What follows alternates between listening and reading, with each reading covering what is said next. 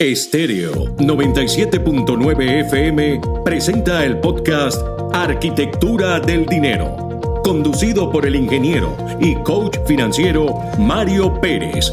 Arquitectura del Dinero, cápsulas informativas sobre finanzas para emprendedores y pequeños empresarios que te conectan con el por qué y para qué creaste tu empresa. Un recorrido por el fascinante mundo del emprendimiento, sus reglas y buenas prácticas financieras. Bienvenidos a Arquitectura del Dinero. Hola, te habla Mario Pérez, ingeniero y coach financiero. Y hoy quiero continuar hablando contigo el tema de los principios y reglas que deben seguir los emprendedores para tener una empresa bien organizada. El día de ayer hablamos de lo que deben hacer antes de empezar una empresa. Hoy quiero conversar contigo acerca de esa primera etapa cuando ya la empresa empieza a funcionar. ¿Qué reglas, qué principios deben cumplir los emprendedores en esta etapa? Te voy a hablar de tres. Número uno, separar las cuentas. Esto es muy importante, señores separar las cuentas de tu economía personal a la economía de tu negocio. Esto yo diría que es lo más importante que tienes que hacer cuando estés en esta primera etapa. Luego, ¿cómo puedes hacer esto? Bueno, puedes crear una cuenta bancaria aparte, ni siquiera en el mismo banco, donde llevas tu economía personal, de manera que estén físicamente y bien separadas esas cuentas, para que los clientes de tu negocio hagan los ingresos a través de la cuenta del negocio y no mezcles con tu economía personal.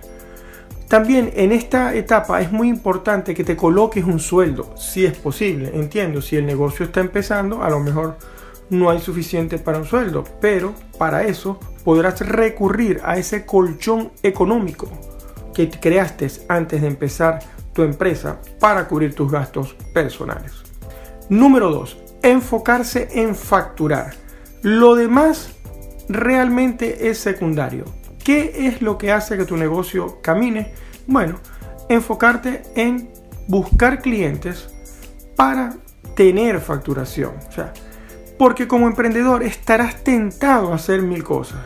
Muchas de ellas incluso te van a generar más gastos. Entonces tienes que tratar de gastar lo mínimo. Si necesitas, por ejemplo, herramientas de internet, utiliza las opciones gratuitas. No te comprometas a pagos mensuales por suscripciones al principio del negocio. También, tu tarea es enfocarte, como te lo dije al principio, solo en buscar clientes. Piensa, si no hay clientes, no hay negocio. Allí debe estar tu foco.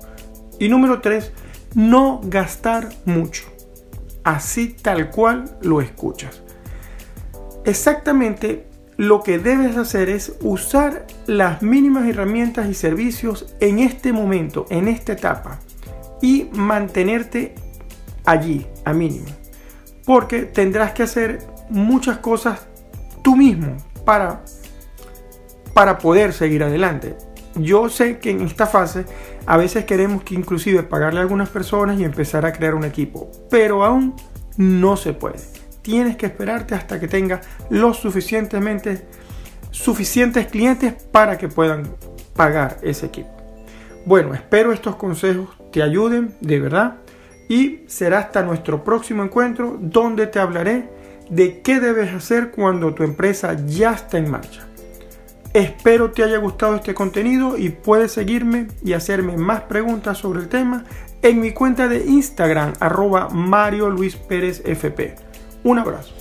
Estéreo 97.9 FM presentó el podcast Arquitectura del Dinero, conducido por el ingeniero y coach financiero Mario Pérez. Arquitectura del Dinero cápsulas informativas sobre finanzas para emprendedores y pequeños empresarios que te conectan con el por qué y para qué creaste tu empresa. Un recorrido por el fascinante mundo del emprendimiento, sus reglas y buenas prácticas financieras.